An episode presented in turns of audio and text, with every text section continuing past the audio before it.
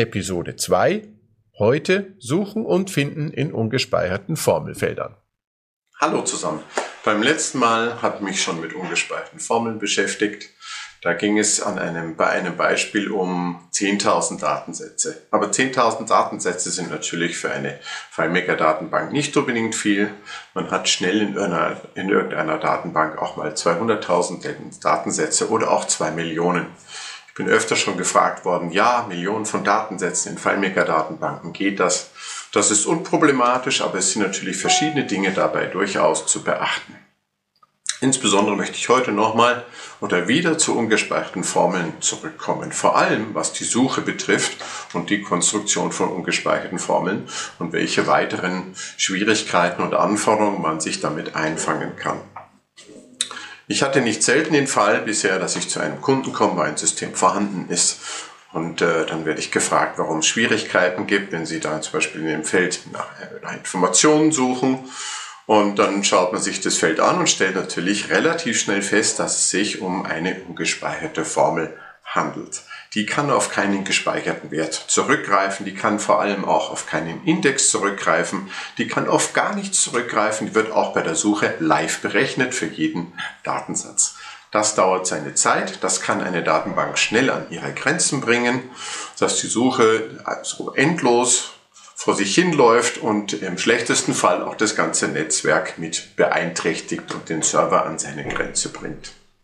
Die Schwierigkeit bei ungespeicherten Formeln ist nämlich, wenn man sie sich mal angewöhnt hat, dann gewöhnt man sich vielleicht auch an, äh, nicht nur die ungespeicherte Formel vielleicht innerhalb derselben Tabelle zu verwenden, sondern was natürlich besonders spannend ist bei ungespeicherten Formeln, auch in Relationen reinzuschauen.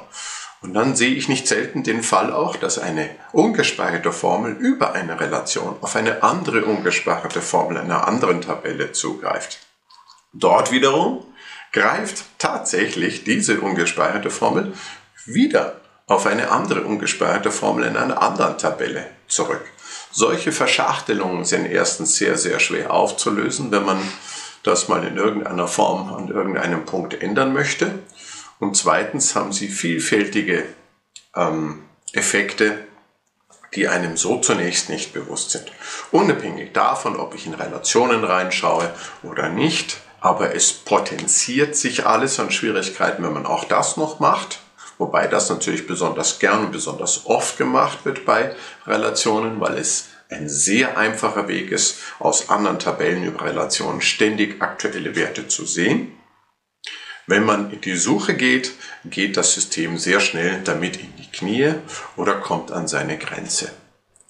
Einen anderen, noch schwierigen Aspekt hat man, wenn die Formel so verschachtelt ist, durch mehrere Ebenen, durch mehrere ungespeicherte Formeln, dass ein Skript läuft, das bestimmte Felder in bestimmten Tabellen ändert und dann zu Ende läuft und bestimmte Felder in bestimmten Tabellen bestimmte Werte eben geändert hat. Und die ungespeicherte Formel, die über mehrere Ebenen ungespeichert und ungespeichert in Relationen reinschaut, schafft es auf einmal nicht mehr, einen Wert, der in einem Feld in dem Skript geändert wurde, aktuell anzuzeigen. Dann hat man ein ganz, ganz komisches Phänomen und dann wird es zunächst natürlich, wenn man nicht aufpasst, FileMaker zugeschrieben. Der FileMaker kann das nicht, weil man hat ein Skript, das durchgelaufen ist, ein Feld wird, wurde geändert und die ungespeicherte Formel hinkt hinterher. Oder man klickt dann rein und stellt fest, man kann fast zusehen, bis der Wert sich dort aktualisiert hat.